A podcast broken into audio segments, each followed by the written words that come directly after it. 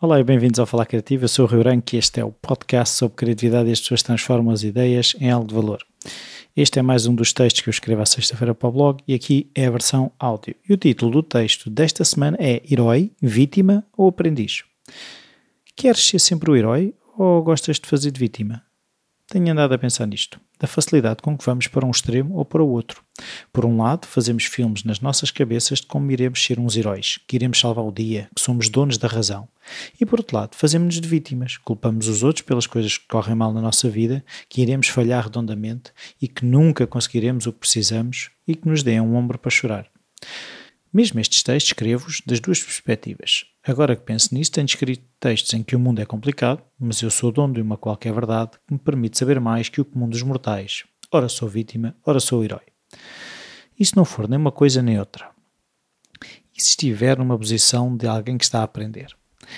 Quem está a aprender não será nem uma coisa nem outra. É somente alguém curioso que tenta perceber o que acontece e resolver da melhor forma é fácil acharmos que se descobrirmos uma resposta a um problema que nos surgiu, nos torna superior aos outros, o herói.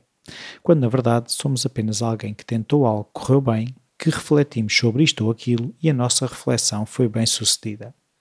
Mesmo o reverso da medalha também é verdade. Se errarmos na resposta às dificuldades da vida, não faz de nós vítimas das circunstâncias, impotentes e incapazes de tentar outra vez e outra e outra até conseguirmos.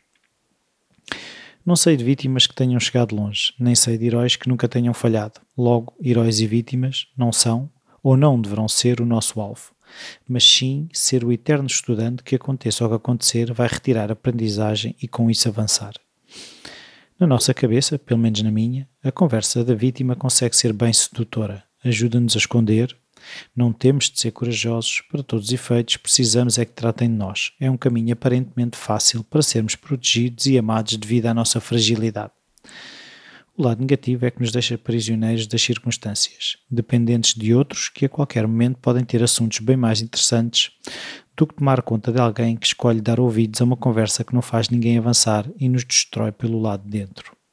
Não temos qualquer hipótese de alterar a situação, afinal de contas, nós somos a vítima. Do lado do herói, há mais pessoas que conseguem chegar mais longe. A confiança é importante para que o nosso objetivo se torne realidade. Temos de acreditar que somos capazes. Temos de nos ver vitoriosos.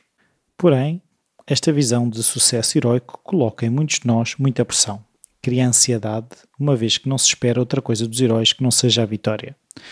No entanto, os heróis facilmente se tornam arrogantes, pretensiosos, acham que tudo gira à sua volta, desvalorizam aquilo que os outros podem trazer para a equação, acabando por criar uma série de armadilhas que mais tarde ou mais cedo eles próprios caem. Se em todas as situações eu acreditar na minha capacidade de aprender, na minha capacidade de pedir ajuda, não como vítima, mas como alguém que quer partilhar a viagem, é impossível haver fracasso. Sim, ouviste bem. Impossível. Como assim? Pensa bem, se eu partir para as coisas com a atitude de aprendiz, nada do que acontecer se pode chamar de fracasso. Aconteça o que acontecer, eu aprendo. Corra bem ou terrivelmente mal, eu fico a saber mais do que sabia antes de ter passado por aquela situação.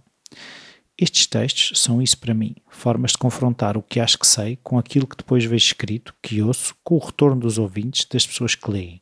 Seria mais fácil para mim fazer-me de vítima, dizer que ninguém liga ao que penso e escrevo, que o mundo não me compreende e dessa forma arranjar uma desculpa para parar. Do outro lado está a questão do herói. Se eu achasse que era o maior, escrevia qualquer coisa, a primeira coisa que me viesse à cabeça, sem o mínimo de preocupação com a qualidade do que escrevo e completamente imune às críticas que vou recebendo. Não tendo dessa forma maneira de evoluir. Se eu já sei tudo, nada mais posso aprender. Resumindo, não te escondas atrás de um diálogo interno de vítima que te pode parecer confortável, mas não te deixa sair do mesmo sítio. Nem te coloques num pedestal que te afasta dos outros e, sobretudo, da melhor versão de ti. Escolha a conversa interna que promove o teu crescimento, com pessoas ao teu lado. Seguro que nunca falharás, pois armado de vontade de aprender, nada te pode parar.